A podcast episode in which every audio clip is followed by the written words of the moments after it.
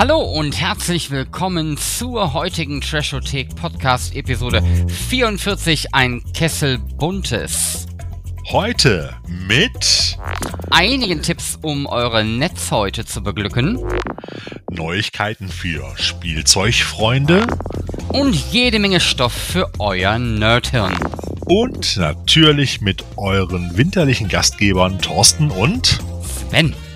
Ja, Sven, Hammer. Letzte Folge ging es mit Nicolas Cage rauf und runter, ist schon wieder eine Weile her. Ich hoffe erstmal, es geht dir gut und du bist jetzt schon mal so gut in den Winter reingerutscht. Das kam ja jetzt irgendwie doch ein bisschen plötzlich die letzten Tage. Wir hatten ja das Gefühl, wir haben unendlichen Sommer und dann ging es so richtig rapide. Also heute wurde es so richtig kühl, finde ich persönlich. Ich war unterwegs, ich habe echt gefroren, was selten vorkommt in meinem Leben.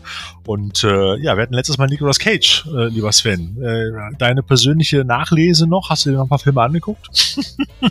ich bin mir gar nicht mehr sicher, was ich in der letzten Zeit so geguckt habe. Es ist alles etwas nebulös. Aber es war bestimmt noch was dabei. Oh, oh, das hört sich nicht gut an.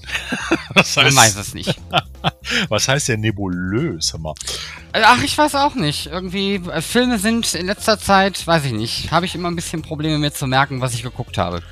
Ja, ich stelle das auch immer wieder fest. Ich bestelle noch jede Menge Krempel hier und ich muss immer wieder ins Regal gucken, was ich denn da noch so stehen habe, äh, weil das Angebot wird mittlerweile so viel, auch äh, im Streaming, dass man schon mal so leicht die Übersicht verliert. Aber dafür sind wir ja auch da, um euch da auch ein bisschen wieder zurückzuholen und euch auch den Überblick zu geben. Und äh, genau was Filme angeht, ähm, wir haben jetzt auch vor kurzem uns nochmal zusammengesetzt und nochmal ein paar Folgen äh, äh, videomäßig aufgenommen, ne, lieber Sven, Movie Minutes mhm. und Spielzeug, aber dazu später mehr, oder? Ja. Ja, würde ich sagen. Dann würde ich doch vorschlagen, fangen wir doch mit der Rubrik an für eure Netz heute. Wir haben jetzt mal keinen explizit einzelnen Film, wie wir das früher mal in den Podcast-Folgen gemacht haben, weil wir das ja jetzt auch wieder ein bisschen mehr in, die, in den Fokus der Movie Minutes rücken wollen, wo wir einzelne Filme behandeln. Deshalb ist der Podcast wieder, wie gerade schon erwähnt, so ein Kessel Bundes. Aber Sven, du hast einen Film gesehen zuletzt, der jetzt vielleicht nicht explizit ein Trash-Film ist, aber der so knallig und bunt und abgefahren ist, dass er auch in diese Rubrik zumindest Pop Art Trash da auch reinpassen könnte könnte, über den du heute noch ein bisschen reden wolltest, weil er dir so gut gefallen hat. Ich fand ihn jetzt auch ziemlich geil. Ähm, stell ihn doch mal vor.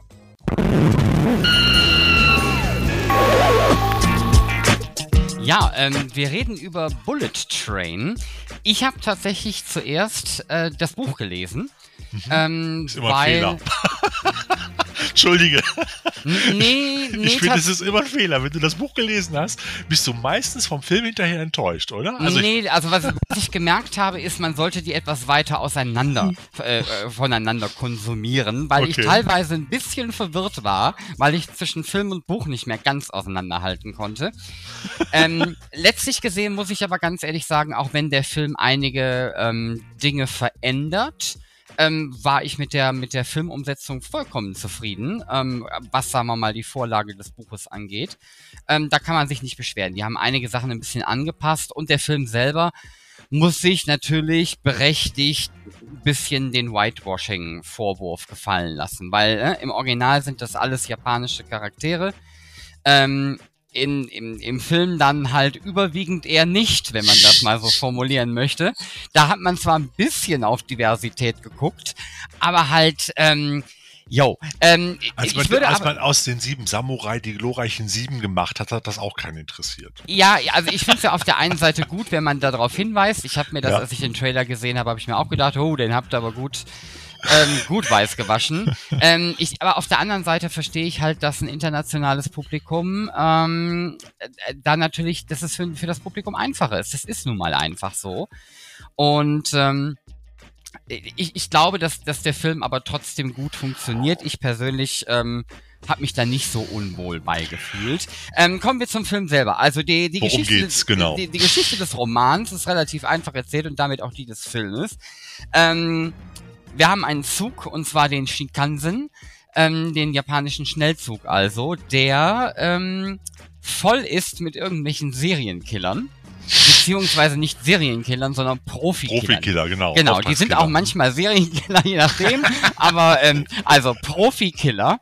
So, und genau wie das Buch ist auch der Film, ähm, du kriegst den ganzen ich bleib, bleib jetzt mal bei der Filmversion, du kriegst halt immer so Stücke hingeworfen, Konversationen, mhm. erste Charaktereinführung und und und.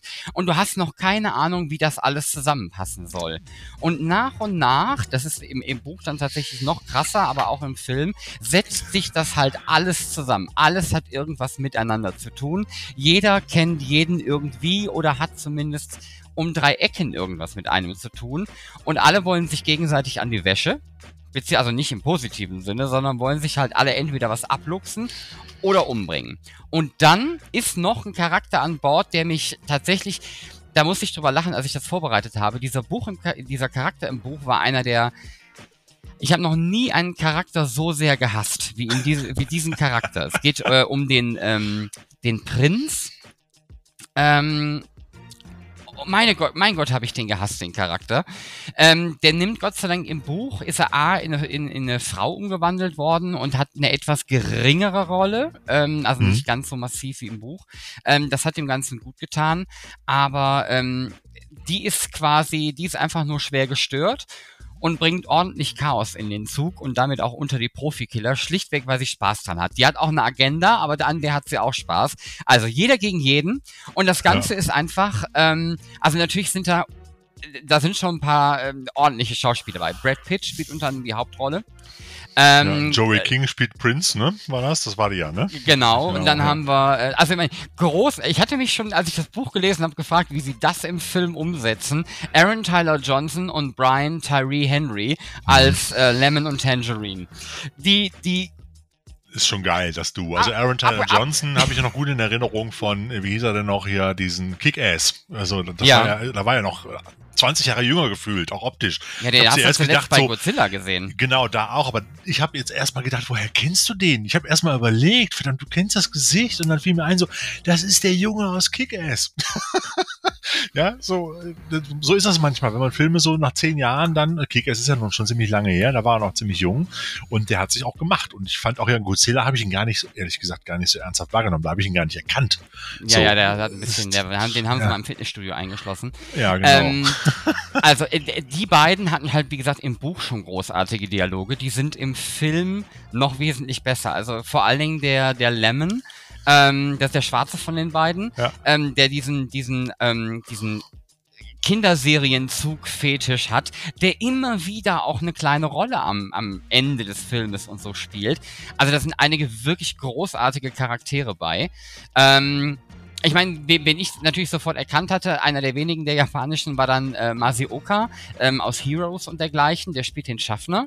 Mhm. Ähm, aber dann sind zum Beispiel der, der, der Vater, also die, das, so heißt quasi auch die Rolle, ähm, ja, Andrew, Koji und so, das sind alles großartig gespielte Rollen. Ähm, ja. Und da muss man, ich, ich frage mich, wer zuerst bei dem anderen angefragt hat.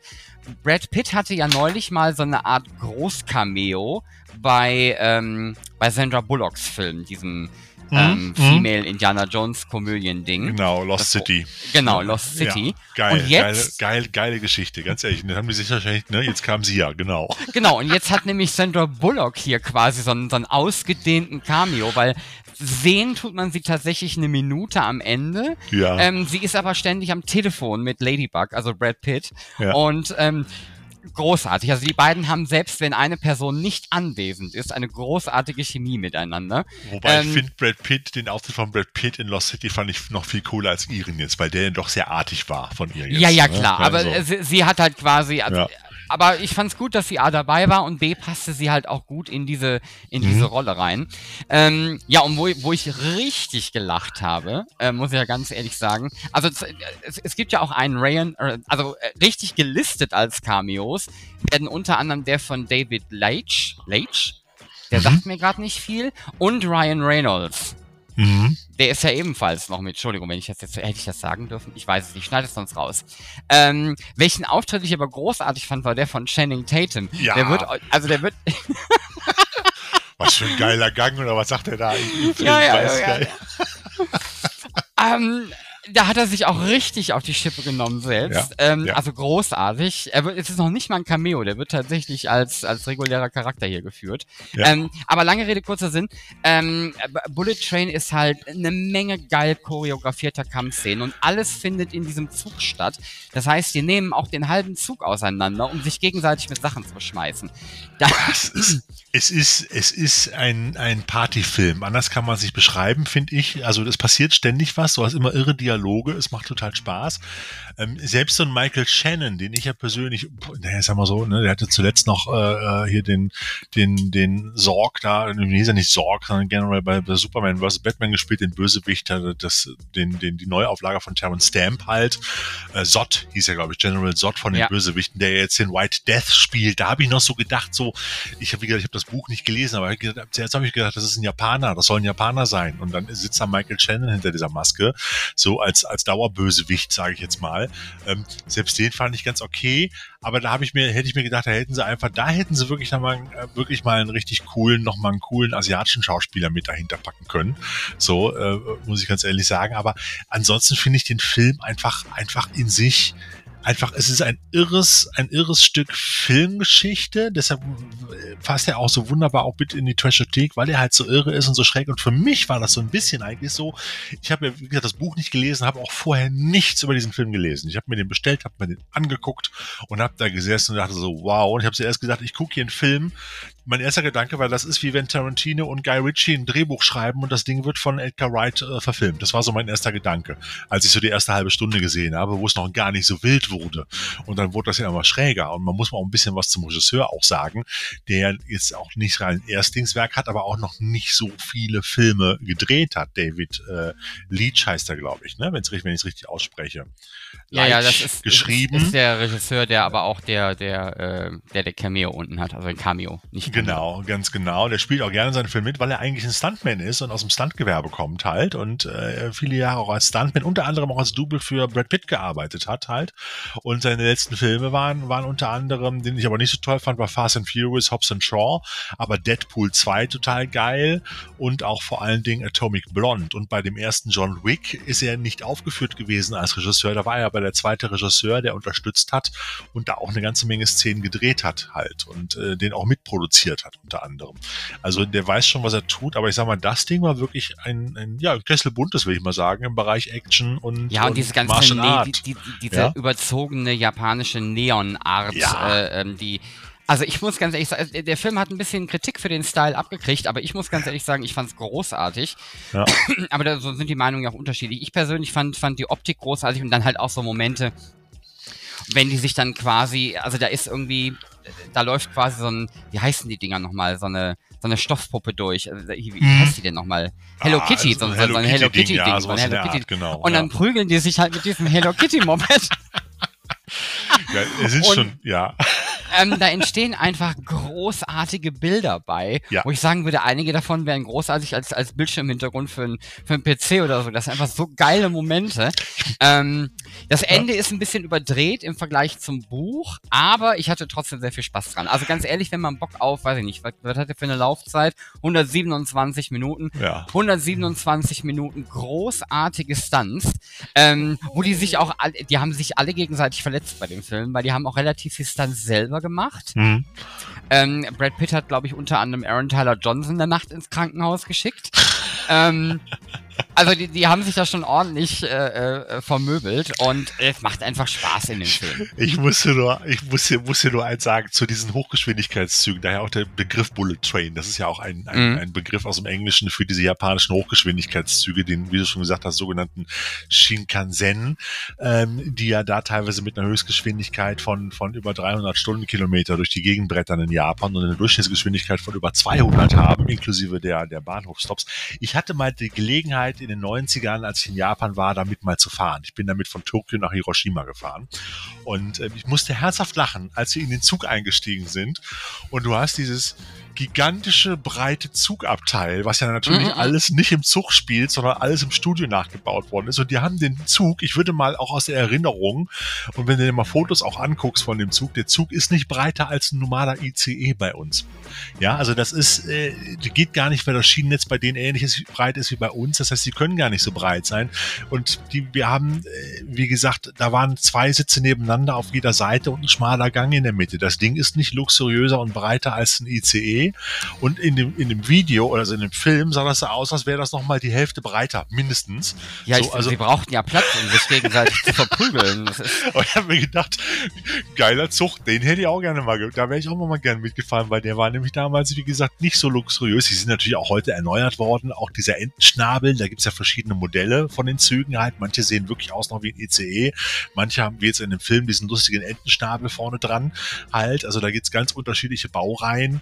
Ähm, aber, aber die sind alle definitiv nicht so breit wie, wie jetzt hier in dem Kinofilm dargestellt. Da musste ich erstmal herzhaft lachen. Da dachte meine Frau, was ist los? Ich sag, guck dir doch dieses Fußballstadion an, das ist doch kein Zug. So nach dem Motto, so breit ist der nicht, der ist so breit wie ein ICE. Und dann versucht da mal drin zu kämpfen. Also klar, ne? Genau deshalb. Aber das war schon sehr lustig halt. Aber es interessiert auch letztendlich keinen, weil es geht ja um die Story und die Handlung und beziehungsweise vor allem um die Action, die da stattfindet. Und die wäre in so einem engen Zug, glaube ich, kaum möglich gewesen, was du da geboten bekommst. Was halt einfach auch großartig ist, dass der halbe, Zug, also der Zug ist mal gut besetzt, mal dann irgendwie, also mal sind da Leute drin, mal nicht. Ja. Aber diese, diese Profikiller zerlegen ja. halt den halben Zug und die, die halbe Belegschaft, also beziehungsweise Darfst sich selber. du nicht drüber reden? Der, der Zug war ja nachher leer, die rennen da mit blutverschmierten T-Shirts mit Knarren in der Hand rum. Am Anfang wird Brad Pitt noch von dem Zugbegleiter böse, böse kontrolliert, weil er das Ticket verloren hat und man sagt, steigt beim nächsten Mal aus.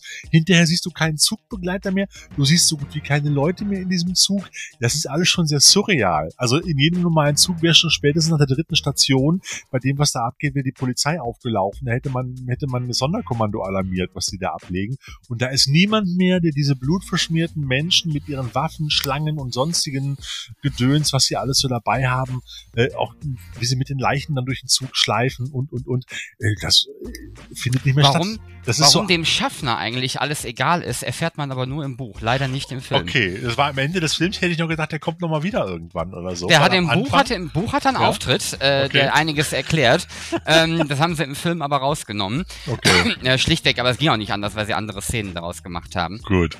Also, ähm, wie gesagt, äh, wenn ihr Bock auf 127 Minuten krassen, bunten Kampf und, äh, ah, und auch witzigen, witzigen äh, ähm, Spaß habt, dann ja, schaut euch den Film ja. an, da kann man eigentlich nichts falsch machen. Ein echter Partyfilm, kann man nicht anders, kann man nicht anders sagen, wirklich.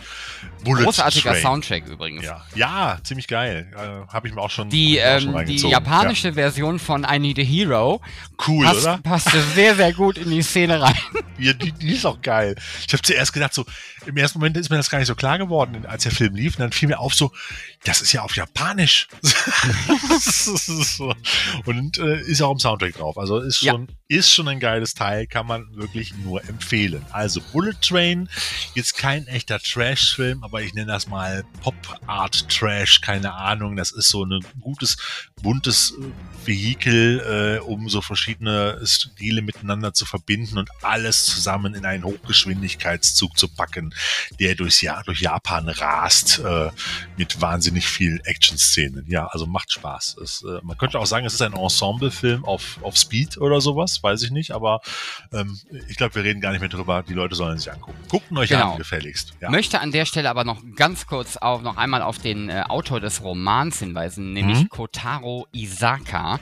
Ja. Ähm, also wer Bock hat, das Buch zu lesen, es war wirklich hervorragend. Äh, auch ein großartiges Hörbuch gibt es dazu. Und ähm, der hat auch noch einige andere Bücher gemacht und so Serien, also so Killer, Profi-Killer und sowas, scheint so ein bisschen sein Metier zu sein. Also vielleicht ist das auch ein Autor, wo man mal einen Blick drauf werfen kann. Es gibt, für mich hört sich das so an, als gibt es von dem Kollegen auch schon weitere Filme. Ich habe jetzt nicht nachgeguckt, um ganz ehrlich zu sein, aber da bin ich auch nicht so drin in dem, in dem Bereich. Ähm, aber das kann ich mir gut vorstellen.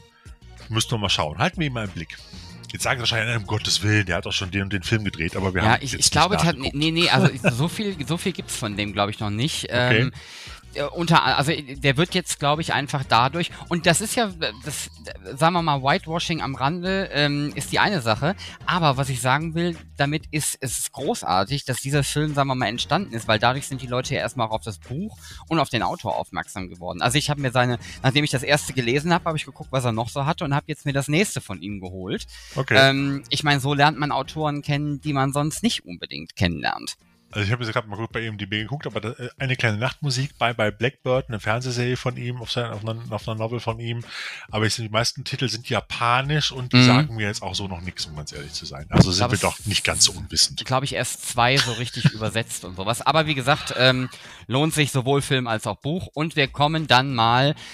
Ja, da gibt's jetzt kein Buch zu, unser, zu unserem nächsten Punkt. Nee, das ist äh, äh eine ein Comic. Ja, ein Comic. Ein Comic gibt es, eine Comic-Reihe gibt es dazu.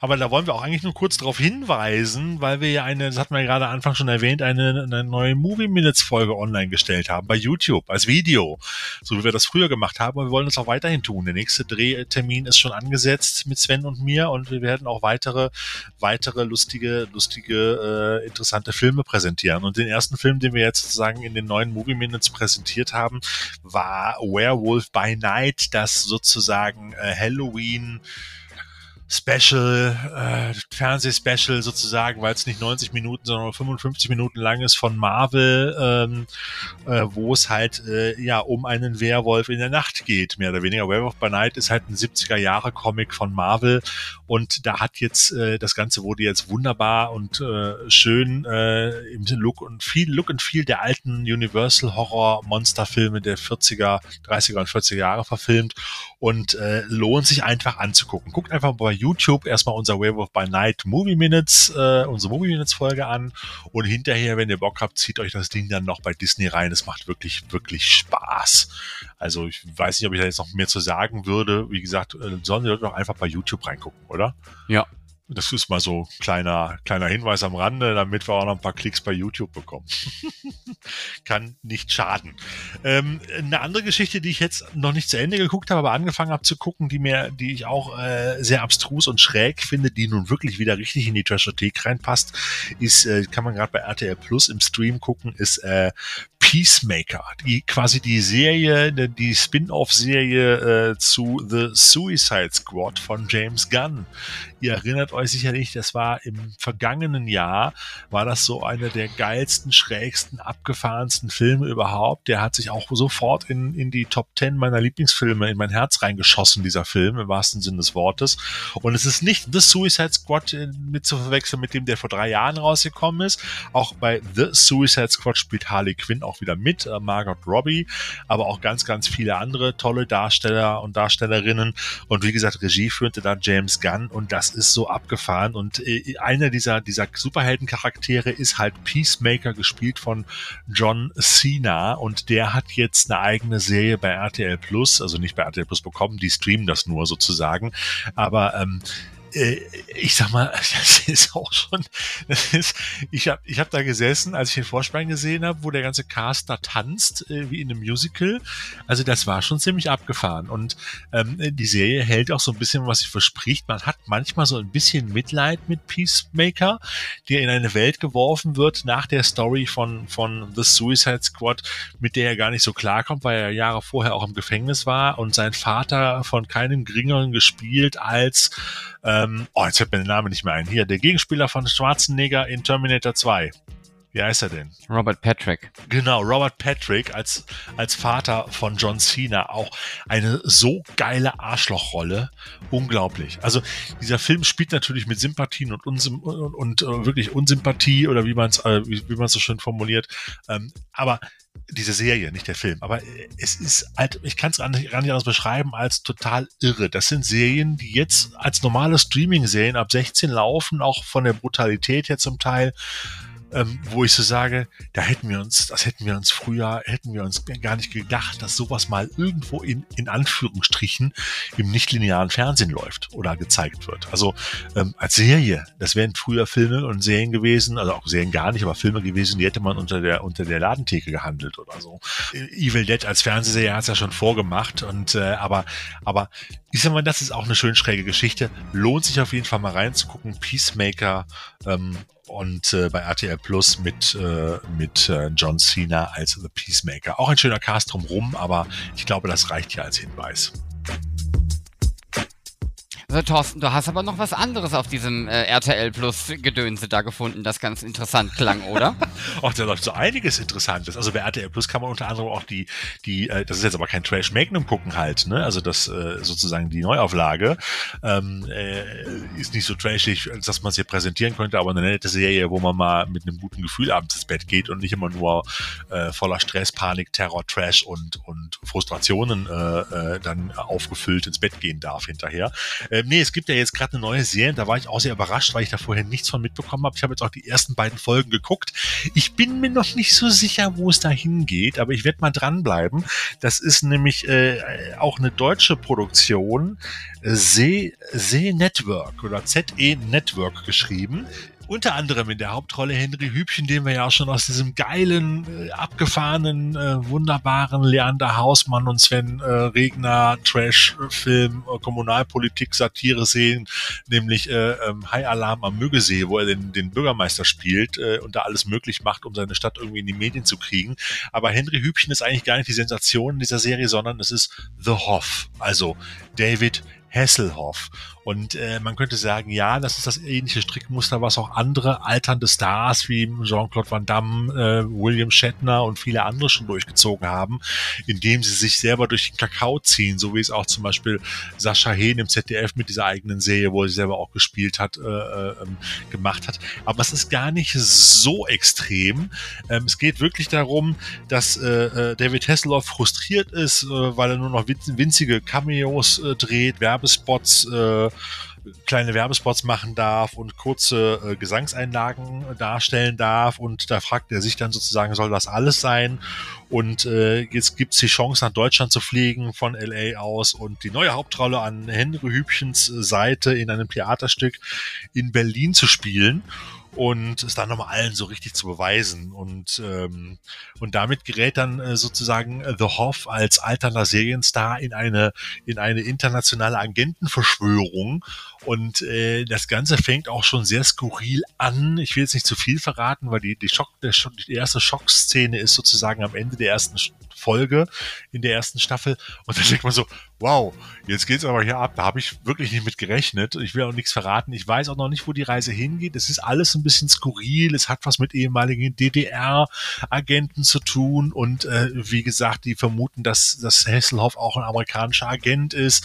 Und das gerät dann alles sozusagen da im Umfeld von Berlin und diesem Theaterstück ähm, gerät das da, ich will nicht sagen aus den Fugen, aber es ist, sagen wir es mal, es sieht so interessant aus oder es könnte es noch richtig knallen in dieser Serie.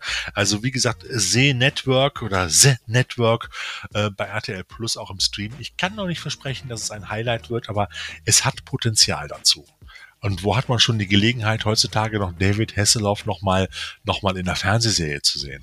Außer in alten Kamellen. So, ganz ehrlich. Und er macht, er tut, also ich sag mal so, er, er, er schlägt sich da ganz gut, um ganz ehrlich zu sagen. Ja.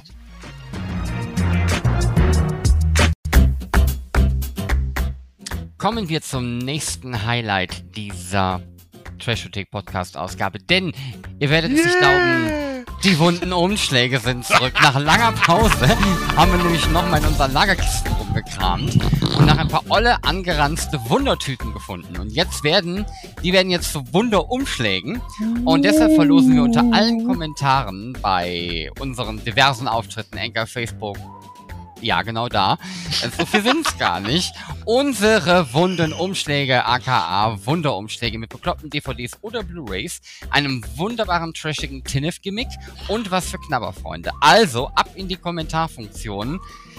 Jedes genau. Wort kann euch diesem grandiosen Wundenumschlag näher bringen in der nächsten Folge verlosen wir wieder welche, nicht nur einen. Apropos Gimmick, hast, Hunderte. Du, hast du eigentlich mitbekommen, dass Yps wieder da war zwischendurch? Mal ganz ja, der Solarzeppelin. Der Solarzeppelin, die große schwarze Plastikwurst, genau. Richtig. ist wieder da gewesen. Ich hatte sogar kurz überlegt, es zu kaufen und dir zu schicken, aber ich habe dann gedacht, komm. Ich hab's mir gekauft. Du, das Heft ist aber eigentlich ganz schön. Da sind drin auch, das haben die mal ein bisschen neu gestaltet. Das ist so wie so ein typisches Retro-Magazin, wo man dann nochmal so dieses Spielzeug ihrer Kindheit, da jetzt so eine doppelseitige Collage, wo sie ganz viele Actionfiguren in so eine große, in so ein großes Bild rein äh, zusammengeschrubbelt haben, auch mit Fernsehserien und so. Das ist mal nett zum Blättern auf dem Klo, sage ich mal. Äh, und der Zeppelin, ja, den legt man beiseite und holt den im nächsten Sommer wieder raus. Ähm, äh, es ist jetzt auch nichts Neues, es ist ganz nett. Es wird aber auch, so wie ich es gelesen habe im Internet, war es nur eine, eine Verlegenheitsaktion vom Verlag, weil man, damit die Rechte nicht auslaufen für das, für die, fürs Yps-Heft, musste man jetzt nochmal ein Yps-Magazin produzieren. Das ist ja ähnlich wie die Geschichte, wie damals Bernd Eichinger zu Kormann gegangen ist und hat gesagt, hier hast du eine Million, dreh mir bitte mal die Fantastischen Vier für eine Million, äh, damit ich die Rechte an dem Film nicht verliere. Ja, und dann gibt's ja diese ominöse Variante, die da immer noch im Internet irgendwo rumgeistert, äh, die, die eigentlich viel bessere Fantastischen Vier-Version, als die, die dann ein paar Jahre später in Teil 1 und Teil 2 oder in zwei Teilen dann nochmal gekommen ist. Ähm, so ähnlich war das jetzt auch. Man musste das mal rausbringen, damit man die Rechte nicht verliert. Da hat man was zusammengeschrubbelt, war ganz nett, ähm, war auch teilweise relativ schnell ausverkauft und äh, auch da wieder ganz krank. Nach zwei Tagen konnte man das Yps-Heft, was im Laden, ich weiß gar nicht, wie viel es gekostet hat, irgendwas um die 6, 7 Euro, 7,99 glaube ich oder so, konntest du es dann für 20 Euro bei Ebay ersteigern oder kaufen, obwohl es es im Kiosk um die Ecke noch gab. So, also stand dann drauf Rarität. Ja.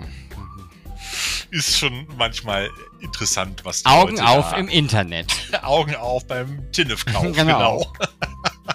so ist das. Ja, also wie gesagt, macht mit und ihr gewinnt was. Ob jetzt, ob jetzt da noch ein Yps-Heft mit drin ist, kann ich nicht versprechen, aber wir werden da, da ist jede Menge Scheiß drin. Also auf jeden Fall, ihr werdet Spaß haben, wenn ihr an Trash ähm, Spaß habt. Und äh, wenn ihr an Trash Spaß habt, dann äh, ist es da auch so, äh, dass ihr auch äh, bestimmt auch Spaß an Trash-Spielzeugen habt, oder? War das jetzt nicht ein schöner Übergang, Sven? Geht so, Thorsten, geht so. Ich, also ich, ich bin ja ein sehr bejahender Mensch und ich gebe dir einen Daumen hoch, aber der, der, der, der, ging so. Also er ruckelte noch ein bisschen. Er ruckelte. Er war ein bisschen, auf, war ein bisschen gewollt. Er war ein bisschen gewollt, ja. Ja, ich warte auf deine grandiosen Übergänge, Sven. Der ja, ich Master. wollte dir halt auch mal Raum geben. Ah, alles klar. Ja, und dann kommen wir direkt zum nächsten Hinweis. Wir machen heute fast nur Werbung in eigener Sache in dieser Folge. Ähm, ähm, Spielzeug. Es gibt also jetzt zum Thema Spielzeug und Spielzeug, wie es ja bei uns heißt, haben wir auch neue Folgen gedreht. Es gibt der Sven und ich, wir haben uns wieder mal äh, einen Tag eingeschlossen in unserem kleinen Studio und haben halt, äh, ich glaube, fünf Folgen Spielzeug war es, ne? Waren es am Stück gedreht, von denen die erste bereits nicht öffentlich bei YouTube online steht. Sie wird auch in den nächsten ein, zwei Wochen online gehen. Aber wenn ihr das jetzt hier hört, ganz ehrlich, gibt es für euch den Vorteil, die Folge steht schon fertig bei YouTube, nicht gelistet. Und wenn ihr in die Kommentare, in die Kommentare, in die, in die Show Notes zur Folge geht, findet ihr einen Link zur bisher noch nicht veröffentlichten Spielzeugepisode und könnt euch die schon vorab reinziehen. Ist das mal ein Angebot? Ist das ein Deal? Oder? Ich sehe diverse unserer Zuhörer-Nerds gerade sich mit dem Fächer Jetzt aber nicht abschalten hier. Also erstmal weiterhören. Ja? Mit dem Fächer Wind zu wedeln, weil sie ihre Unterhosen nicht mehr anbehalten können. Vor Aufregung. Ich bin mir da nicht ganz so sicher, Sven, aber tut uns noch einen Gefallen. Hört noch weiter, bevor ihr zu YouTube rüber seppt und dann euch unsere neueste Spielzeugfolge anguckt. Wie gesagt, ihr findet sie in den Show Notes, den Link. Das Ding wird in ein, zwei Wochen online oder so freigeschaltet. Das ist also quasi schon online, nur noch nicht gelistet bei YouTube. Und es geht, das ist die Folge 11 übrigens, habe ich vergessen zu sagen, es geht um die Return of the DC Superpowers. Äh, für die, die es nicht kennen, das war mal eine sehr beliebte Superhelden-Action-Figurenreihe von Kenner in den 80er, Mitte der 80er Jahre, die drei Jahre lang lief. Und jetzt hat McFarlane Toys diese geilen, geilen DC-Figuren mit Fahrzeugen wieder auf den Markt gebracht. Also sozusagen nicht, nicht eins zu eins, sondern in der eigenen Variante und Version. Ähm, gestartet mit Batman, Superman und Darkseid oder so ähnlich oder wie er hieß und zwei Fahrzeugen, aber guckt's euch in der YouTube-Folge an. Ich will gar nicht zu viel verraten. Du liebes bisschen. Ja. Nee, das meine ich gar nicht. Was denn? Es ging gar nicht um, um deinen, dein, ich, ich habe, während der Thorsten äh, seinen Text äh, äh, wiedergegeben hat, habe ich äh, nebenbei eine äh, Nerd-Seite aufgemacht und jetzt halte ich fest, Thorsten, ich muss es, ich muss es bringen, denn die Überschrift ist also es geht um den Film Red Sonja, da gibt es eine Neuverfilmung. Eine Neuverfilmung? Ja. Ich dachte, es gibt eine neu abgetastete Version von Studio Kanal zu Red also, Sonja. Da die, Überschrift, da so. die Überschrift lautet Red Sonja Doppelpunkt, Veronika Ferris stößt zum Cast der Neuverfilmung. Was? Das ist bestimmt ein RTL äh, Sommer-Special oder so. Das, oder ein Weihnachtsspecial. Ich glaube nicht. In Bulgarien wird das gemacht. Oh, das, Ullala, kann aber, das klingt, das, das klingt aber, aber, großartig. Also, entschuldige bitte nicht mit Veronika Ferris, ja? Also, äh, das ist, das ist Trash, aber das ist harter Trash, oder? Oh, ich glaube, das wird großartig. Ähm, ja, Entschuldigung für den kleinen Einwurf, aber ich finde, die, Neu also die Neuverfilmung von Red Sonja ist ja schon mal was, aber dann auch noch mit Veronika Ferris. Was machst du eigentlich so, während ich hier moderiere die ganze Zeit, hm? Unter Ja, ja. Diverse Dinge. Ich merke das schon. Ja, Multitasking-fähig. Okay, dann hole ich mal weiter aus. Es gibt ein neues Magazin, das haben wir auch schon bei Facebook gepostet, auch zum Thema Spielzeug, und zwar den Toy Collector. Äh, Toy Collector nicht wie üblich geschrieben mit äh, äh, am Ende nur mit CTR, also Collector da fehlt das O hinten drin. Und ähm, dieses Magazin ist jetzt gerade äh, vor äh, wenigen Wochen in den USA, leider nur in den USA erschienen. Und wir haben aber bei Facebook versprochen, dass wir da kurz ein bisschen was drüber berichten. Ich habe mir das Heft mal vorgenommen und es ist eine, nennen wir es mal, nette, wie Sie selber formulieren, highly collectible Debüt-Issue. Ähm, so steht es zumindest auf dem Frontcover Cover drauf. 76 Seiten im Buchrückendruck mit Hochglanzcover und Seitenmatten Inhaltsseiten, also sehr hoch hochwertig, allerdings zu einem Preis, auch zu einem sehr hochwertigen Preis von in, den USA von 14,99 Dollar. Finde ich jetzt für ein, für ein 78-seitiges, nee, 72-seitiges Magazin schon ein bisschen stramm, auch wenn es sich hier um ein Nischenprodukt handelt, wo man immer davon ausgehen muss, dass die Auflagen geringer sind und somit die Preise auch höher sind. Aber das ist schon, schon heftig und wenn ihr das unbedingt haben wollt, könnt ihr das über den sogenannten äh, Big Bad Toy Store beziehen, ähm, weil es leider noch keine Abo-Möglichkeit gibt und du kannst es beim Verlag auch nicht direkt nach Deutschland bestellen, sondern nur in den USA und deshalb musst du über Zwischenhändler gehen. Da kommt dann natürlich nochmal Porto und Zoll drauf, was auch nicht wenig ist. Also für das Geld hätte ich hier in Deutschland sehr wahrscheinlich, was ich für das eine Heft jetzt bezahlt habe, auch eine ganze, ein ganzes Jahr die Cinema abonnieren können, um ganz ehrlich zu sein. Fast, aber nicht, nicht ganz, aber fast, ja. Ähm, und äh, aber es ist halt insofern spannend, weil es halt auch kaum noch äh, Spielzeugmagazine gibt, oder es gibt eigentlich gar keine mehr für Spielzeugsammler. Ähm, es gab mal das Toy Fair Magazin äh, international und auch das Action, die Action Figure News und Toy Review und im deutschsprachigen Raum mal das äh, Toy Hunters Journal, aber die haben alle nicht überlebt und ähm, da gibt es höchstens noch seit kurzem auf der, auf der Fanseite Plate Stallions das Toy Venture Magazin, was auch ganz cool ist, sich aber eher an retro-orientierte Spielzeugfans richtet also wirklich an alte Sachen, die hier nochmal präsentiert werden. Ähnlich wie wir das ja auch bei Spielzeug machen, wobei wir bei Spielzeug ja auch alte und neue Sachen im Wechsel immer präsentieren. Also nicht nur alten Krempel und nicht nur neuen heißen Scheiß. Und ähm, ähm, dann gibt's auch noch so verschiedene Toy Collectors Price Guide Hefte, die findet ihr auch äh, relativ einfach bei Readly oder auch bei Issue, diesem, diesem Digitalmagazin-Portal, wo wir ja auch von der Trashothek die eine oder andere Ausgabe abgelegt haben. Und äh, aber zurück zum Toy Collector, dieses Magazin, was jetzt raus ist, ist so eine bunte Mischung aus verschiedenen Rubriken. Da gibt's halt die Toy News, da gibt's halt äh, neue, da wird über neue Reihen berichtet, über Figuren, über Labels, aber auch äh, aus der Branche, also finanzielle Geschichten, ähm, Postenwechsel und auch Rechtsstreitigkeiten zwischen, zwischen Spielzeuglabels, also mal ganz interessant, da kriegt man mal so ein bisschen Blick in die Hintergründe. Es gibt einen Price-Check auf so einer Amerika-Karte, wo man dann sehen kann, wo für wie viel wahnsinniges Geld irgendwelche abgefahrenen Spielzeugsachen dann auch in welchen Spielzeugläden oder auf welchen Conventions oder auch bei eBay verhökert worden sind. Das ist mal ganz nett, um sich das mal anzugucken. Dann gibt es immer eine Seite so ähm, ähm, Your Neighborhood Toy Store, die hätte ein bisschen ausführlicher sein können. Da wird immer ein Spielzeugladen vorgestellt. Da bin ich mir noch nicht mal sicher, ob das nicht eine verdeckte Werbeanzeige ist oder sowas. Und es gibt halt auch noch ein Angebot, das fand ich ganz interessant. äh, Mystery Mail-Away Exclusive Action Figure, die man hier bestellen kann. Da sage ich gleich noch was zu, weil das ist nämlich einer der großen Kritikpunkte von meiner Seite. Es gibt dann diverse Features, unter anderem zum Titel über die Gargoyles From Neka to Kenner, also über die alten Kenner-Gargoyles-Figuren. Neka, wie auch schon bei den Aliens, bringt Neka jetzt auch die nächsten Monster raus, nämlich die Gargoyles in neuer Version. Da wird aber auch, wie gesagt, auf die alten und die neuen Sets eingegangen, die Prototypen und auch die Serie und so weiter, die ihr übrigens gerade auch bei Disney Plus nochmal streamen könnt. Wenn ihr euch da noch dran erinnert, die Gargoyles Animations- oder Zeichentrickserie, damals war es ja noch Zeichentrick, die kann man jetzt zurzeit bei Disney Plus gucken. Da habe ich letztes Mal mal reingeguckt.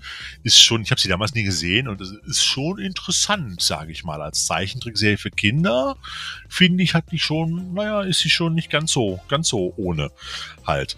Und äh, in dem Heft selber gibt es noch weitere Geschichten, Features, gibt Toy-Reviews, jeweils drei doppelseitige Toy-Reviews halt und auch ähm, äh, ein sogenanntes Wrap-Up, nennen die das, eine Fotostory zur letzten San Diego Comic Con 22, wo man auf acht Seiten Dutzende von kleinen Fotos mit lustigen Figürchen und Fans und Aufbauten sehen kann. Ich sag mal, das sind jetzt Sachen, die finde ich auch im Internet, wenn ich das finden will. Das ist mal ganz nett, aber ja, mir fehlt so ein bisschen was dabei bei dem Heft. Also erstmal Fazit, äh, der Toy Collector ist eine schöne Idee. Das ist der Punkt. Ähm, wie gesagt, ich finde es noch ein bisschen dünn für den hohen Preis von 15 Dollar oder 14,99. Das Layout ist okay, könnte noch eine Schippe draufgehen. Es ist noch nicht weit genug entfernt von einem Fanmagazin, als dass es als professionelles Magazin durchgehen könnte. So empfinde ich das.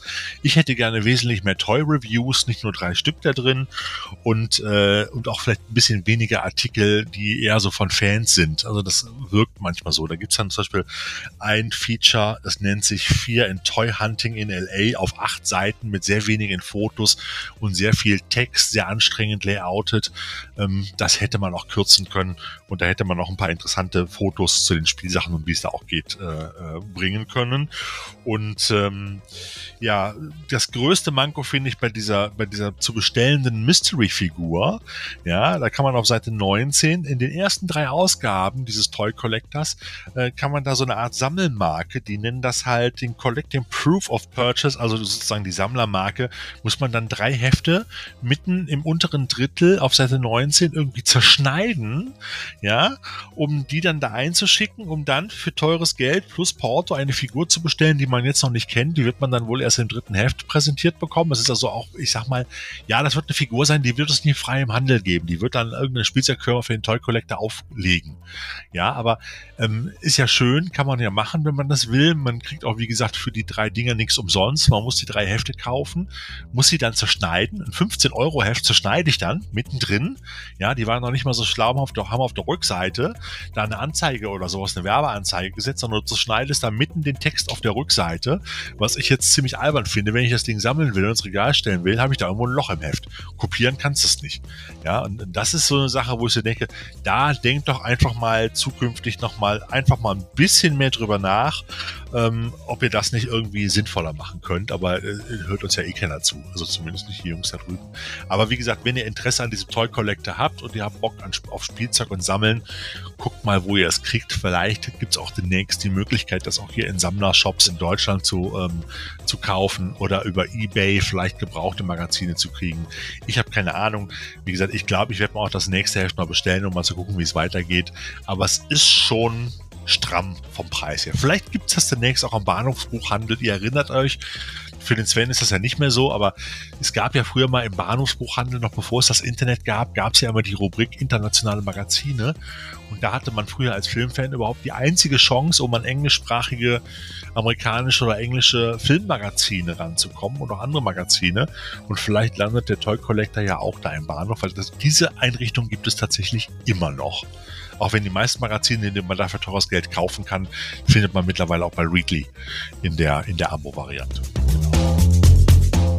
Ja, so viel zum Thema Toy Collector. Wir haben aber noch weitere Spielzeug-News und die sind Earth-Shattering, würde ich sie sagen. Denn, nennen würde ich sie so, ja. Ähm, Mattel haut nämlich Planet Eternia oder Planet Eternia via äh, Crowdfunding-Prozedur äh, heraus ähm, für nur schnappe 550 Dollar plus 50 Porto. Ähm, in Deutschland muss äh, Mann, Frau divers sage und schreibe 900 Euro, 950 Euro dafür hinblättern, mhm. um mhm. dann das Set so Ende 2023 Anfang 2024 dann wahrscheinlich zu bekommen. Also zu bekommen, aber bis dahin ist ja noch viel, passiert ja noch viel. Das haben am Ende 8530 Menschen getan. Ja. So schlimm kann es mit der Wirtschaft noch nicht sein. Nee, es ist schon irre, oder? Also ich meine, ich habe ja nichts gegen Crowdfunding-Projekte, aber das ist einer der größten Spielzeughersteller der Welt, Mattel, ja, ähm, jetzt hingeht und ähnlich wie Hasbro, die haben es ja letztes Jahr beim Haslab gestartet mit der, mit der Razer Quest, du erinnerst dich, für 400 Dollar in den USA, in Deutschland war das Ding auch noch teurer, ähm, jetzt hingeht und jetzt in, bei Masters of the Universe jetzt Planet Eternia zu einem gigantischen Preis als Crowdfunding-Projekt sozusagen ausruft, weil man Angst hat, man kann nicht davon genug davon umsetzen. Und den Leuten dann, also wirklich zwischen 550 Dollar und äh, 950 Euro aus der Tasche zu ziehen für ein Set, was eigentlich sage ich mal, vielleicht maximal 249 Euro hätte kosten dürfen äh, von, vom Umfang her und von allem, wenn ich das vergleiche mit, mit äh, Castle Grayskull und dem demnächst auch erscheinenden, ähm, ähm, wie heißt das denn hier, ähm, Snake Mountain.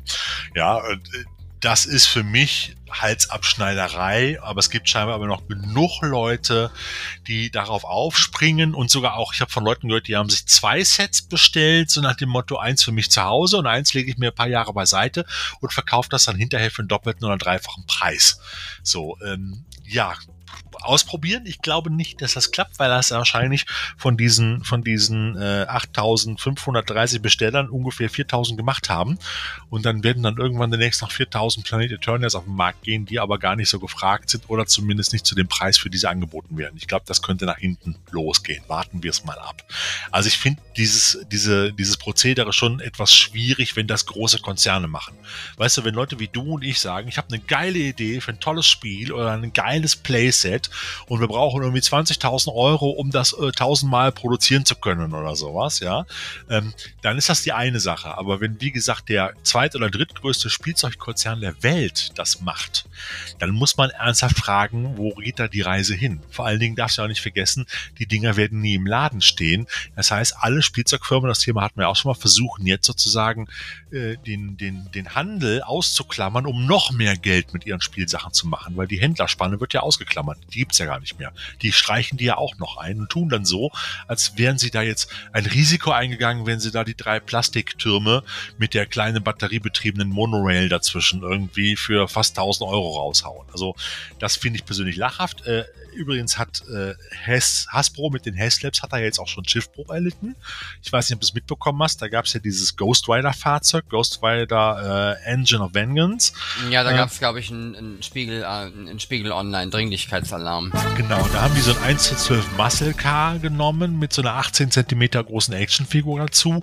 Wenn du die als normales Spielset im Laden kaufen würdest, würde das Ding ungefähr 59 Dollar oder Euro kosten.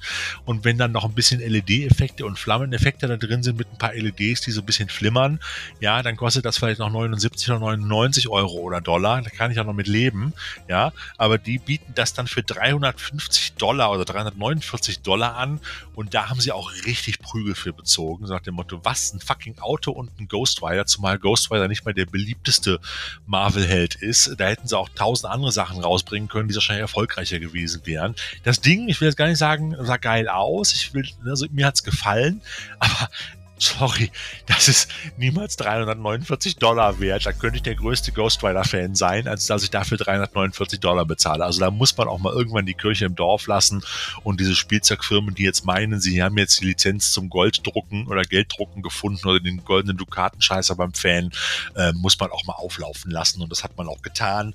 Wie gesagt, von diesen, von diesem Mastercard sollten 9000 Bestellungen hätten es sein müssen und 5060 sind eingegangen. Dementsprechend hat es äh, die Ghost Rider Engine of Vengeance oder Vengeance noch nicht, äh, nicht geschafft, sozusagen, in den Produktionsprozess. Ja, das sind so, das sind so Sachen, wo ich mich dann auch immer frage, die Preise, wir wissen alle, alles wird teurer, es wird nichts billiger gerade. Ähm, ich kann das auch nachvollziehen, wenn natürlich Materialien im Produktionsprozess, gerade auch Kunststoff, Rohöl etc., auch äh, Energiekosten immer höher werden, müssen auch Spielsachen teurer werden.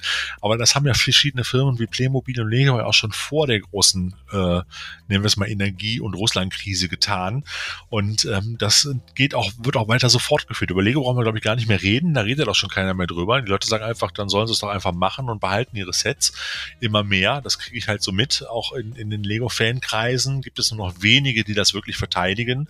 Und, ähm, und bei Playmobil ist es so, die haben schon geile Playsets, gerade auch für uns, für uns Trash-Liebhaber. Gibt es gerade bei Novelmore in dieser, in dieser Ritter-Welt, Ritter-Fantasy-Welt, gibt es gerade eine neue, eine neue äh, Spielewelt. Ähm, Sal Salahari Sands heißt das. Und da gibt es dann, das ist so eine Skelettarmee, so wirklich so wie die Armee der Finsternis, aus ganz vielen geilen grünen leuchtenden Monsterskeletten, die aus den Wüstensand, äh, wie gesagt, der äh, Salahari aufsteigen, um sich dann mit den mit den Novelmore-Rittern zu bekriegen und auch anderen.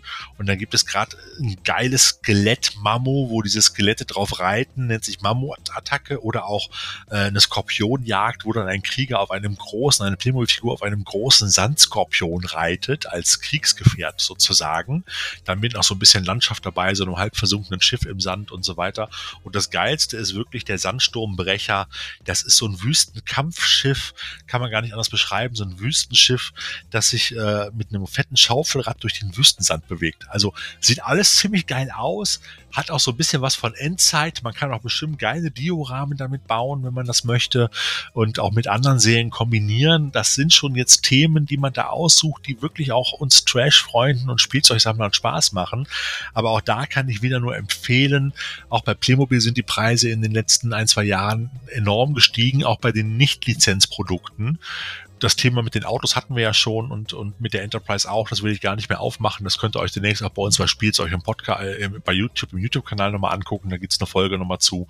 Ähm, aber ich würde einfach sagen, bei Playmobil, bei den normalen äh, Artikeln wartet einfach drei, vier, fünf Monate oder ein halbes Jahr, dann werden die auch 30 bis 40 Prozent billiger werden, als sie jetzt sozusagen im Laden ausgepreist sind. Das ist auch teilweise, muss man schon mal schlucken, was da so eine Figur und so ein Mammut kostet, so ein Mammutskelett.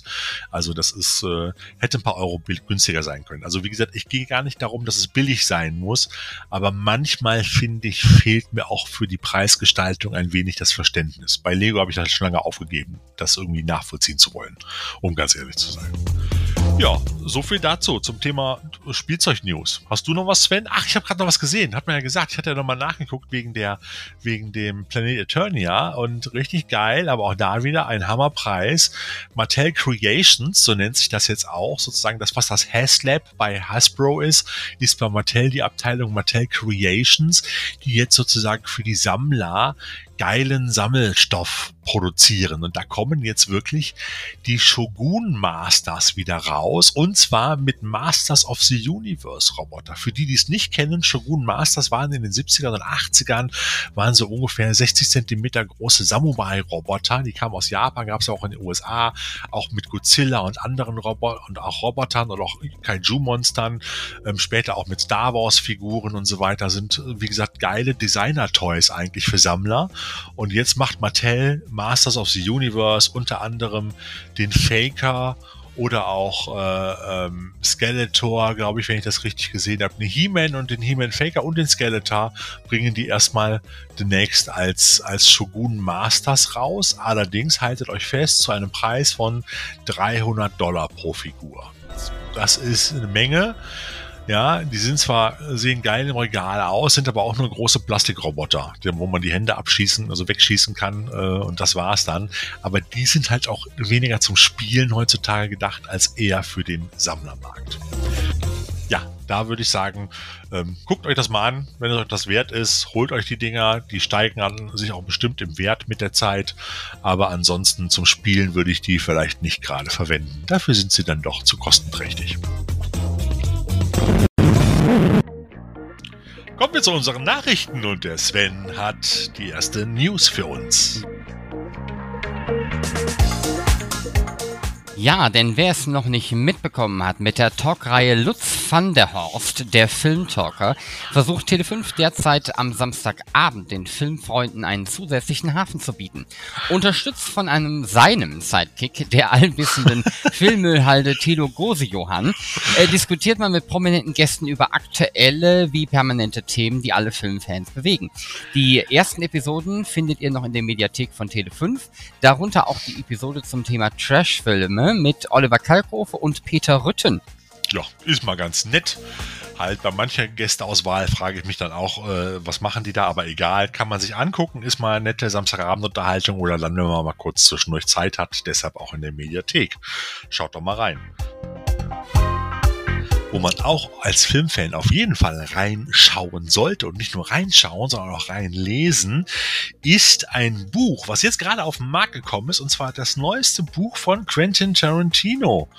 Cinema Speculation. Und ich sag euch, dieses Buch ist für mich auf jeden Fall der Hammer es kommt selten vor, dass ich ein Buch bestelle, das aufklappe, anfange zu lesen und erst bei knapp Seite 100 wieder aufhöre. Also das ist, das Ding hat irgendwie, ich gucke gerade nochmal nach, wie viele Seiten hat es. Ich freue mich jede Seite 100, 190, 390 Seiten. Es ist ein geiler, dicker Schmöker ähm, über das wichtigste Filmjahrzehnt äh, des Kinos, nämlich äh, Ende der 60er bis Ende der 70er, wo das äh, klassische Hollywood-Kino durch das New äh, Hollywood-Kino oder durch das neue Hollywood abgelöst wurde. Und äh, es ist ein Buch, ich, es ist schwer zu sagen. Es ist, es ist ein Stück Filmgeschichte. Es ist, äh, es ist Filmliebhaberei. Es ist Analyse. Es sind Filmreviews. Und vor allen Dingen ist es auch, hat es auch autobiografische Züge. Quentin Tarantino erzählt nämlich darin, wie er seine Liebe zum Kino entdeckt hat und wie er sozusagen im zarten Alter von, ich glaube, sieben oder acht Jahren zum ersten Mal mit seiner Mutter und seinem damaligen Stiefvater ins Kino geschleppt wurde und fortan Filme sehen durfte im Kino, von denen andere Klassenkameradinnen und Kameraden nur zu träumen wagten ähm, dass er dann schon irgendwie mit neuen, äh, ähm, hier The Hateful, nein, nicht The Hateful Eight, hier ähm, Sam Peckinpahs, White Bunch sehen durfte oder auch schon viel früher Bullet mit Steve McQueen und andere Geschichten. So, und dieser Film beschreibt so ein wenig genau diese geilen Filme, die ich auch persönlich liebe. Deshalb ist es auch eher ein Buch für mich als für jüngere Generationen, aber man kann sich damit auseinandersetzen. Er schreibt nicht nur über die Geschichte des Kinos damals und wie es damals war, ins Kino zu gehen, sondern er schreibt vor allen Dingen auch, macht auch zu jedem dieser wichtigen Filme Filme ein ausführliches Kapitel, wo unwahrscheinlich viele Informationen und Querverweise drin sind, die ich auch als großer Fan von genau diesen Filmen nicht gesehen habe. Und um welche Filme geht es? Es sind natürlich so große Meilensteine wie Bullet, der quasi den Actionfilm begründet hat, der Film mit Steve McQueen. Oder auch Dirty Harry. Oder auch ähm, ähm, Deliverance hier. Ähm, ähm, wie heißt er denn im Deutschen? Ähm, beim Sterben ist jeder der Erste zum Beispiel. Ja, also da sind unwahrscheinlich viele, viele interessante, spannende Filme mit dabei. Ähm, auch äh, The Getaway, auch mit Steve McQueen zum Beispiel. Ähm, das macht unwahrscheinlich Spaß, dieses Buch. Ich kann nur empfehlen, Leute, die Filme der 70er mögen und genau auch auf diese Actionfilme stehen, dem empfehle ich unbedingt das Buch von Quentin Tarantino, Cinema Speculation ähm, für Tarantino-Fans oder so ein Muss. Und es ist ein Filmwerk, da wird man sich noch oft dran zurückerinnern. Vor allen Dingen, wie gesagt, ich habe mir da schon, einen, ich habe mir jetzt einen Blog daneben gelegt oder mache mir Klebezettel dran. Ich weiß noch nicht, wie ich fungiere, wie ich damit umgehen will. Von Filmen, die ich unbedingt noch gucken muss, weil äh, entweder sind es Filme, die hier auch beschrieben werden, die ich mal irgendwann als Kind oder als Jugendlicher im Fernsehen gesehen habe und seitdem nie mehr, äh, von denen ich den Titel auch teilweise nicht kenne. Oder es sind Filme, da habe ich den Titel mal gehört oder ich habe sie sogar in meiner Sammlung schon seit vielen Jahren und habe sie aber noch nicht geguckt. Ja, und das sind so Sachen, wenn man dann hier liest, da hat man wieder richtig Bock da drauf, den ganzen alten Scheiß nochmal zu gucken, wobei der alte Scheiß auch wirklich es sich da meistens um auch oft Meisterwerke handelt. Also Taxi Driver ist zum Beispiel auch mit drin. Ähm, also das sind schon Filme, die man eigentlich als Filmfan gesehen haben muss und er erzählt halt noch eine ganze Menge dazu. Also ich kann das Ding nur wärmstens empfehlen. Das ist mein, glaube ich, diesjähriges Highlight, was Bücher angeht, um ganz ehrlich zu sein. Und ich habe mir in diesem Jahr eine Menge Bücher, auch Filmbücher gekauft und ich glaube, das Ding ist so äh, auf Platz eins Innerhalb von äh, nur wenigen Stunden hat sich das hochgeschossen. Also Cinema Speculation, die Filme meines Lebens von Quentin Tarantino. Und es wird bestimmt nicht das letzte Buch sein. Ich kann mir vorstellen, dass er noch ein, zwei andere Bände zu anderen Jahrzehnten bringt. Das äh, würde mich wundern, wenn das nicht passiert. Ja. Gibt es übrigens auch als Kindle-Version mit mhm. dazugehörigem Audible-Hörbuch, das Quentin Tarantino zumindest teilweise mitspricht, habe ich gerade mal nachgeschaut. Das ist übrigens auch eine coole Sache, aber da muss man natürlich des Englischen auch sehr mächtig sein, weil Tarantino redet oft auch sehr schnell. So, und da muss man manchmal, habe ich ein Problem, ihn zu verstehen. ja, der muss ja ein Buch vorlesen. Ich glaube, ich, ich äh, bin mal, also ich, ich, ich glaube, ich werde mir das dann mal auf Englisch gönnen, ja. ähm, in, in Hörbuch-Buch-Kombination. Das klingt auf jeden Fall sehr interessant. Auf jeden Fall. Ebenfalls interessant noch ganz kurz am Rande ist eine, äh, eine Ausstellung, äh, wo ihr auch mal reinschauen könnt, und zwar analog, äh, nämlich die Ausstellung Wonderwalls Street Art und äh, Designer Toys im NRW-Forum hier in Düsseldorf. Ich hatte, war äh, vor zwei Tagen dort und äh, es war äh, ein für Spielzeugfans und Sammler von Designspielzeug oder Designer Toys äh, eine, eine Offenbarung, kann ich nur so sagen.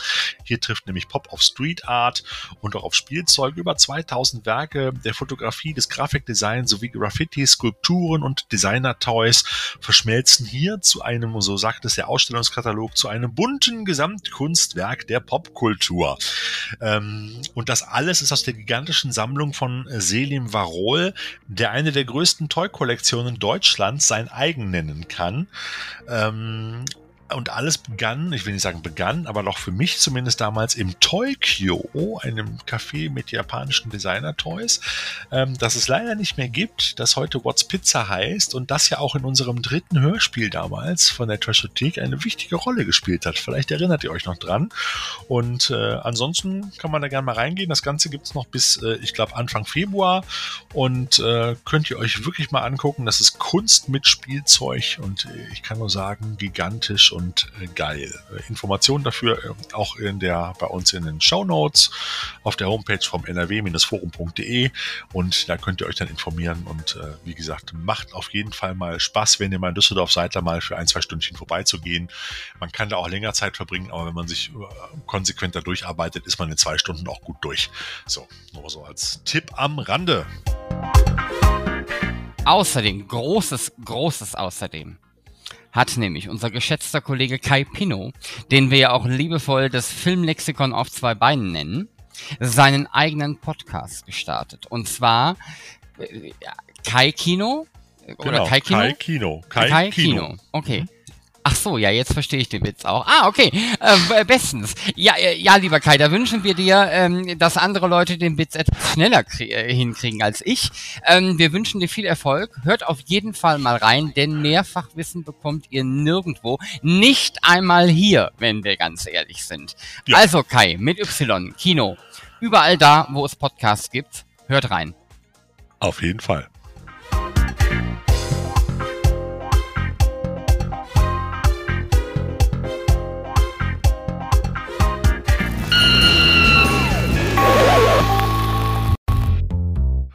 Gut, kommen wir jetzt zu der Rubrik Neu für unsere Player. Katakomben des Grauens die achte Folge aus der Anolis-Anthologie Der Fluch der Galerie des Grauens ist nun endlich raus und das ist für Kenner von alten Autokinostreifen ein echter Hingucker. Denn die Katakomben des Grauens ist ein klassischer Monsterhorror produziert von den Brüdern Roger und Gene Corman, der nun dank der hochwertigen deutschen Synchro im alten Stil endlich in der deutschen Sprachfassung erhältlich ist. 63 Jahre nach der US-Premiere kann man nun nun Attack of the Giant Leeches auch in Deutschland genießen. Und das auf Blu-ray in hervorragender Qualität. Doch worum geht es? In einem abgelegenen Sumpfgebiet in Florida kommt es zu seltsamen Vorkommnissen. Der Tierbestand nimmt drastisch ab. Als auch Menschen verschwinden, versucht der Wildhüter Steve Benton mit dem örtlichen Arzt und dem örtlichen Sheriff der Sache auf den Grund zu gehen. Doch noch ahnt niemand, dass in den Tiefen des Sumpfwassers menschengroße Blutegel ihr Unwesen treiben. Uhuhuhu. Neben dem üblich umfangreichen Bonusmaterial von Anolis gibt es auch noch als extra Bonus den Film Das Grauen kam um Mitternacht denn hier hat damals der deutsche Kinoverleih Mercator Szenen aus Katakomben des Grauens reingeschnitten. Das hat man damals einfach so gemacht, wenn der ursprüngliche Film entweder zu kurz oder einfach zu langweilig gewesen ist. Also erstmals auf Blu-ray und erstmals in Deutsch erhältlich Katakomben des Grauens.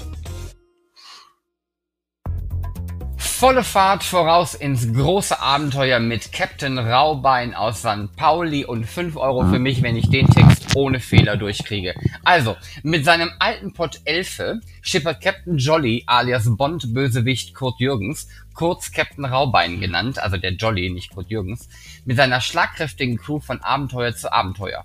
Nachdem er von Totschlag an seiner untreuen Ehefrau freigesprochen wurde, macht sich Jolly mit brisanter Fracht auf in die Südsee, um in einer Bananenrepublik dringend benötigte Medikamente auszuliefern. Doch als die Fracht gelöscht werden soll, sind die Kisten leer. Die Polizei vor Ort verdächtigt den Captain des Diebstahls. Man denke, er hat vielleicht seine Frau umgebracht.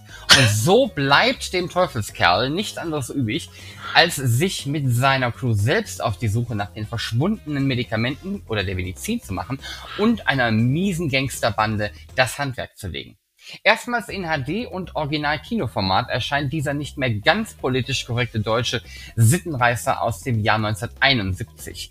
Knallig bunt, ein wenig ruppig und immer schlagfertig, so inszenierte Regisseur Rolf Olsen das letzte Abenteuer mit Kurt Jürgens in seiner St. Pauli-Reihe. Ebenfalls auf Blu-ray erschienen sind bereits der Arzt von St. Pauli und der Pfarrer von St. Pauli. Es fehlt noch das Stundenhotel von St. Pauli und auf der Reeperbahn nachts um halb eins. Da muss man sich beim Label UCM One noch ranhalten und diese Perlen bitte nicht vorzuenthalten. Und der Film ist bereits auf Blu-ray erhältlich. Ja, und wunderbar knallig bunt. Übrigens hat seine Frau nicht umgebracht. Das Treppengeländer äh, ist einfach durchgebrochen. Sie ist in die Tiefe gestürzt. Er wollte sie nur schütteln, aber nicht werfen. Egal.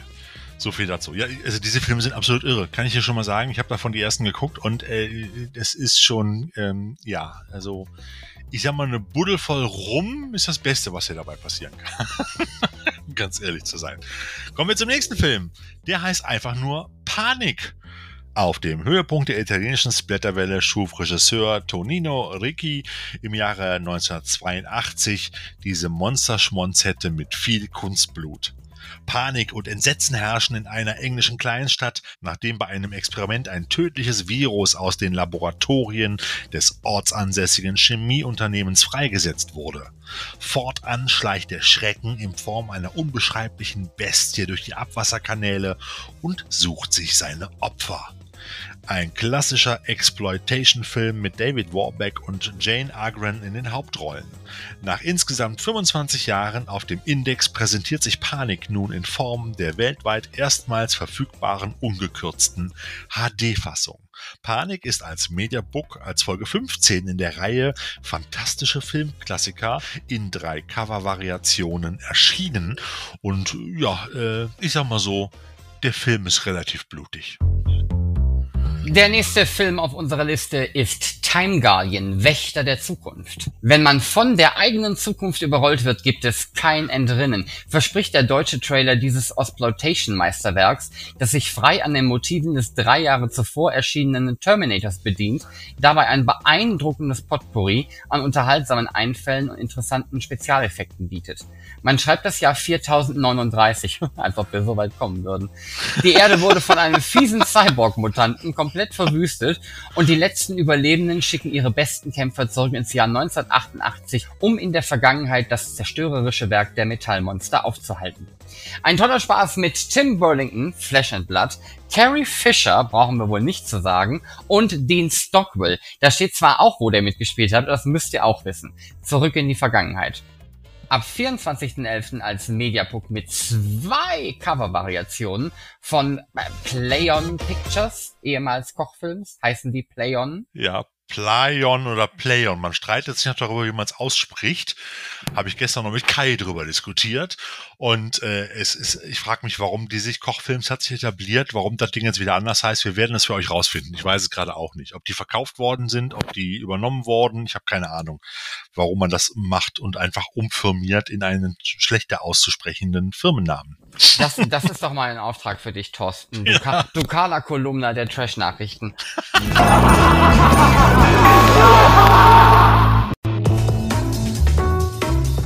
Ja, vielen Dank. Vielen Dank, werde ich machen.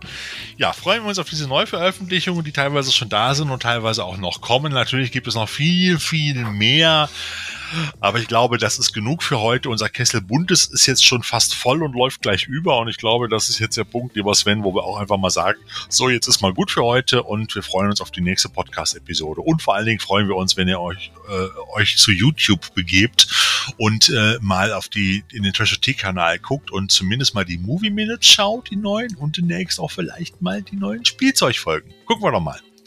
Oder? Ich stimme dir voll zu. Vollumfänglich. In jedem Punkt. So, dann sag jetzt noch was Schlaues zum Abschied. Wenn man von der eigenen Zukunft überrollt wird, gibt es keinen drin. Habe ich heute gelernt. Sehr gut.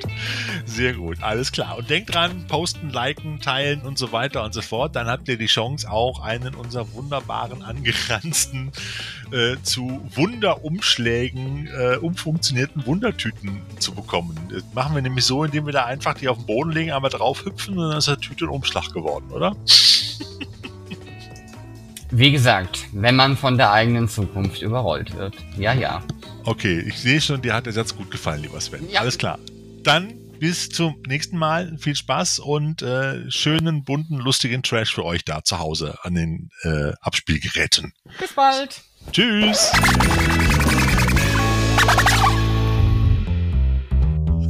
Nachdem er vom Totschlag an seiner untreuen Ehefrau freigesprochen wurde, macht Jolly mit brisanter Fracht auf in die Südsee, um in einer... Ba Entschuldigung bitte. Ähm, ich versuch's nochmal. Das ist der Film, Sven. okay. So, ich fange nochmal mit dem alten Pott an. Himmel hilf. Ich zieh das jetzt durch. Also. Oh, mir tut, mir tut alles weh vom Lachen. Oh. Sollen Sie die Texte vielleicht mal vorher lesen? Ich habe darüber, ja, das ist häufig so, dass mir erst beim hier vor, beim Sagen klar wird, wie bekloppt das eigentlich alles ist. Die, die Filme also. sind, der ist absolut bekloppt. Ja, also.